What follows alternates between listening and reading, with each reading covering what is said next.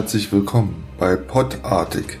Bösartig, abartig, eigenartig, einzigartig, einfach Ü50. Ein Berliner führt teilweise Selbstgespräche über das Großstadtleben, die Bahn, Reisen und andere unwichtige Themen wie Sport und Lifestyle. Mal ist es bösartig, dann vielleicht etwas abartig, aber immer etwas eigenartig und einzigartig.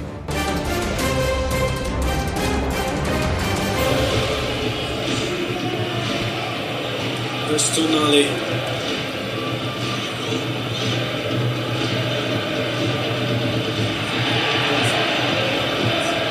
Rode geht ihn an, sie kriegen trotzdem den Ball ins letzte Drittel. Hallo, cool, dass du podartig wieder eingeschaltet hast. Heute geht es um drei unterschiedliche Themen. Und zwar einmal gibt's richtig Knall, dann holen wir die Ellenbogen raus und zum Schluss wird gelacht.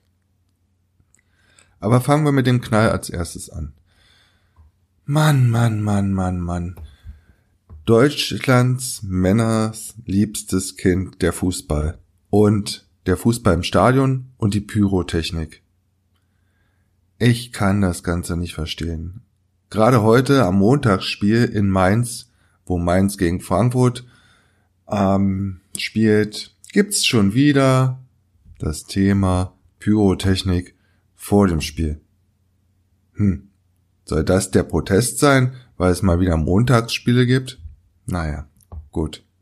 Das Spiel verzögert sich. Ich weiß nicht, wem es was gebracht hat. Zwischendurch mussten die Spieler wieder runter in die Katakomben. Also ich verstehe das Ganze nicht.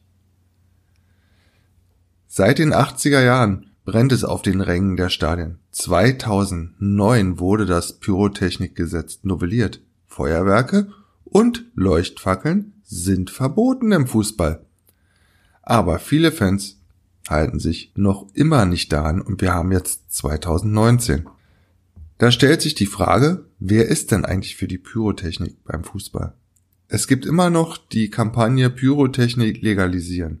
Diese Ultras setzen sich für ein kontrolliertes Abbrennen von Feuerwerkskörpern in Stadien ein und begründen dies so.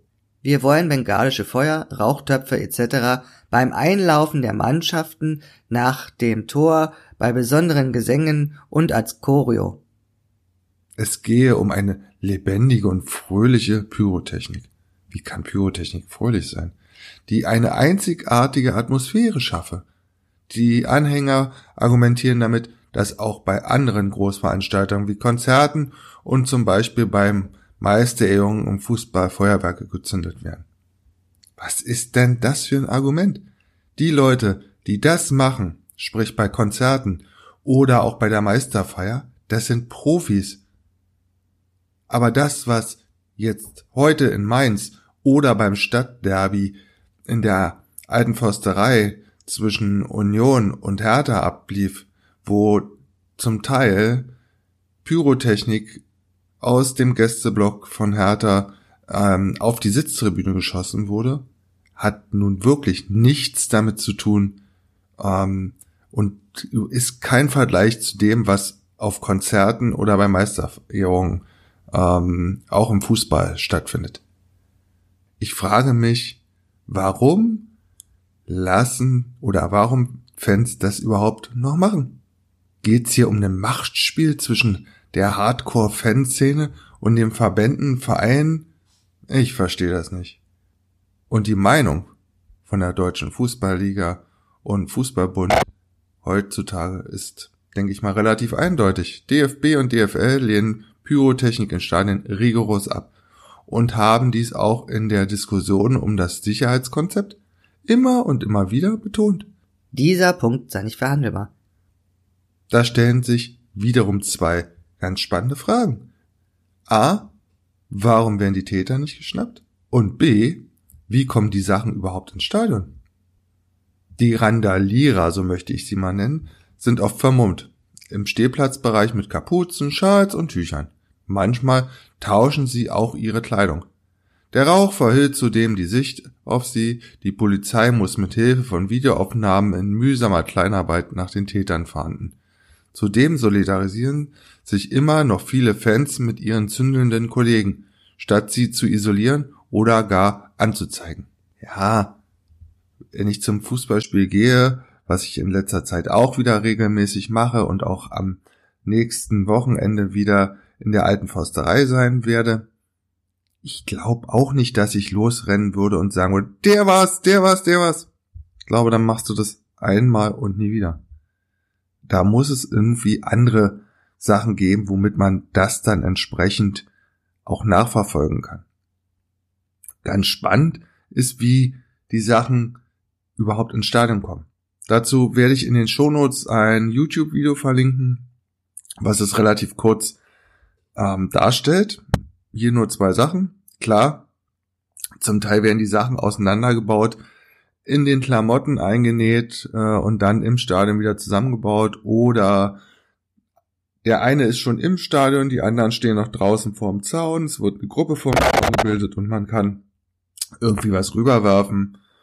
Und dann gibt's ja noch die Fahnenstangen, die sind im Normalfall innen hohl, da könnte man ja auch noch was reinschmuggeln.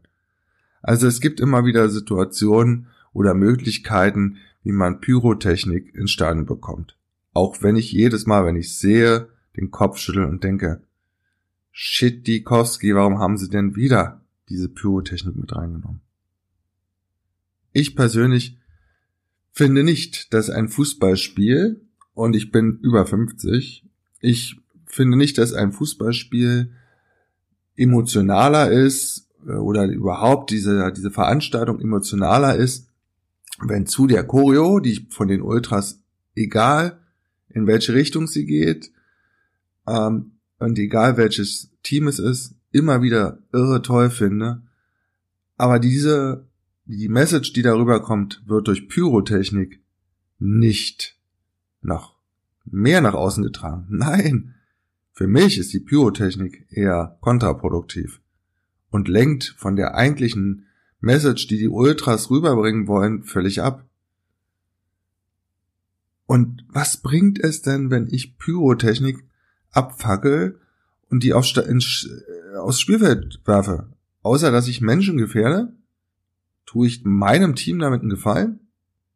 Ich tue mich auch schwer zu sagen, ja, das sind keine Fans, das sind nur Randalierer. Nee, das glaube ich gar nicht. Natürlich wird es auch Leute dazwischen geben, wie überall, die nur Bock haben ähm, auf Randale. Okay, die gibt's. Die gibt's aber überall. Und ich behaupte mal, der Großteil, auch von denen, die mit der Pyrotechnik hantieren, sind wahrscheinlich echte Fans. Ich würde mich gerne mal mit den Leuten zusammensetzen und mit denen darüber reden. Aber na gut, dazu müsste ich mich dann das nächste Mal in den entsprechenden Blog trauen und die Leute darauf ansprechen. Mach ich's? Wahrscheinlich nicht. Strenge Kontrollen. Ist das eine Möglichkeit? Okay. Wenn man die wahrscheinlich wirklich durchführen würde, dann müsste man alle ganz streng kontrollieren. Dann ist immer die Frage, okay, Kosten-Nutzen-Faktor und wann müssten die Zuschauer dann kommen, damit alle pünktlich zum Anpfiff des Spiels tatsächlich drin sind. Stand heute wird man es nicht hinbekommen mit den Mitteln, die aktuell in der Bundesliga vorhanden sind, dass die Pyrotechnik draußen bleibt und dann Spaß ausschließlich im Stadion dran ist. Das ist so, da werden wir nichts gegen tun können, müssen wir mit leben. Aber eigentlich, nee, möchte ich nicht damit leben. Ich möchte nicht, dass mit Pyrotechnik irgendwelche Menschen in die Situation gebracht werden, dass sie sich verletzen, dass sie womöglich äh, das Augenlicht verlieren, dass durch die Knallkörper womöglich irgendwie ihr Gehör geschädigt wird. Nein, darauf habe ich keinen Bock. Ich habe Bock auf Fangesänge. Ich habe Bock auf die coolen Choreos. Und so ganz nebenbei habe ich mega Bock auf die 22 Akteure unten auf den Rasen. Um die geht's. Um dein Team geht's. Das will gewinnen. Und ob ich da ein rotes Feuerwerk abzündel oder nicht. Deswegen wird das Spiel nicht besser und auch nicht schlechter. Jedenfalls nicht das von deinen elf Männern oder Frauen, die da unten den Ball kicken.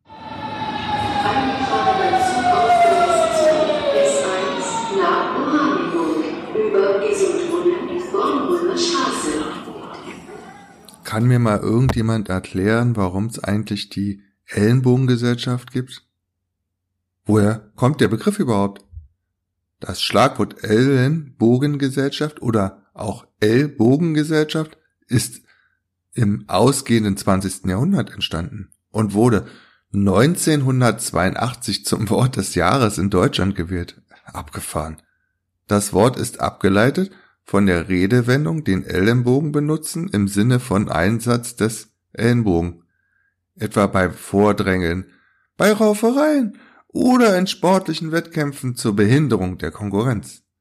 Als Ellenbogengesellschaft wird eine als abzulehnende verstandene Gesellschaft bezeichnet, die auf Egoismus, Konkurrenz, Rücksichtslosigkeit, Eigennutzen, tja, einfach mal auf, eigentlich auf die Sachen basiert, die nix mit der sozialen Denkweise zu tun haben. Und ich finde, wir leben leider mittlerweile in einer ziemlichen Ellenbogengesellschaft. In dem Zusammenhang mal ganz spannend, wie empfindet eigentlich in Deutschland die Bevölkerung das mit der Ellbogengesellschaft? Wie viel Prozent, zum Beispiel der 30 bis 59-Jährigen insgesamt, finden, dass in Deutschland Ellbogengesellschaft herrscht? Das sind immerhin 66 Prozent. In den alten Bundesländern sind es 65 Prozent, in den neuen 76. Und auch gibt es einen kleinen Unterschied, ob du aus dem Dorf kommst oder aus der Großstadt. In den Dörfern denken in 60 Prozent in Deutschland herrscht die Ellbogengesellschaft. In Kleinstädten sind es 65 Prozent, genauso wie in Mittelstädten und in den Großstädten denken 72 Prozent der Bevölkerung, die Ellbogengesellschaft herrscht definitiv vor. Warum? Wieso? Hm. Liegt das vielleicht am eventuellen Überangebot an Arbeitskräften, dass jeder um seinen Arbeitsplatz kämpfen muss? Oder liegt es vielleicht am Konsumverhalten? Also immer mehr haben wollen, haben, haben, haben, haben, haben, haben? Oder bekommen wir das womöglich über die Medien eingeimpft?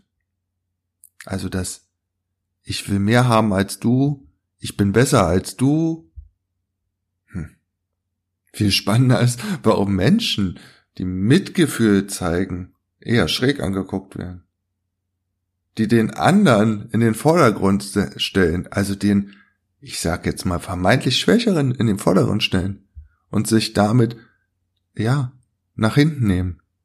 Was ja in den meisten Fällen als Schwäche, ich schieb den vor mich, ausgelegt wird. Aber im Endeffekt ist es doch eine Stärke, sich selber zurückzunehmen und den anderen, der ja vielleicht in der Ellbogengesellschaft nicht so gefragt ist, mal in den Vordergrund zu stellen, zu sagen, hier, hallo, da ist noch jemand.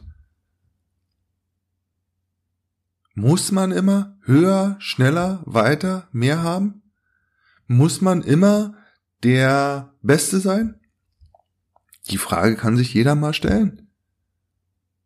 Oder gibt es irgendwann einen Punkt in jeder Gesellschaft, wo man seinen persönlichen Platz gefunden hat und es einem mal ein bisschen besser und mal ein bisschen schlechter gehen kann? Muss man immer die nächste bessere Stufe erreichen? Oder nach unten treten, um gar nicht abzurutschen?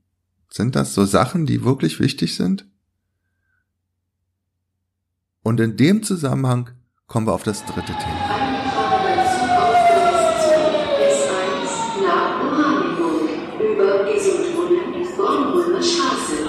Was kostet ein Lächeln?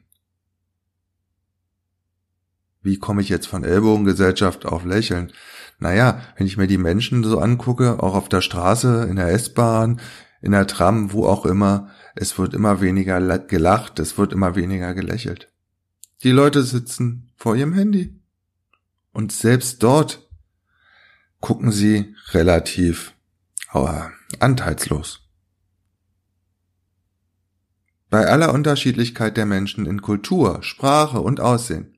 Eines haben sie doch gemeinsam, das Lachen. Was kostet ein Lächeln? Wie komme ich jetzt von Ellbogengesellschaft auf Lächeln? Naja, wenn ich mir die Menschen so angucke, auch auf der Straße, in der S-Bahn, in der Tram, wo auch immer, es wird immer weniger gelacht, es wird immer weniger gelächelt. Die Leute sitzen vor ihrem Handy.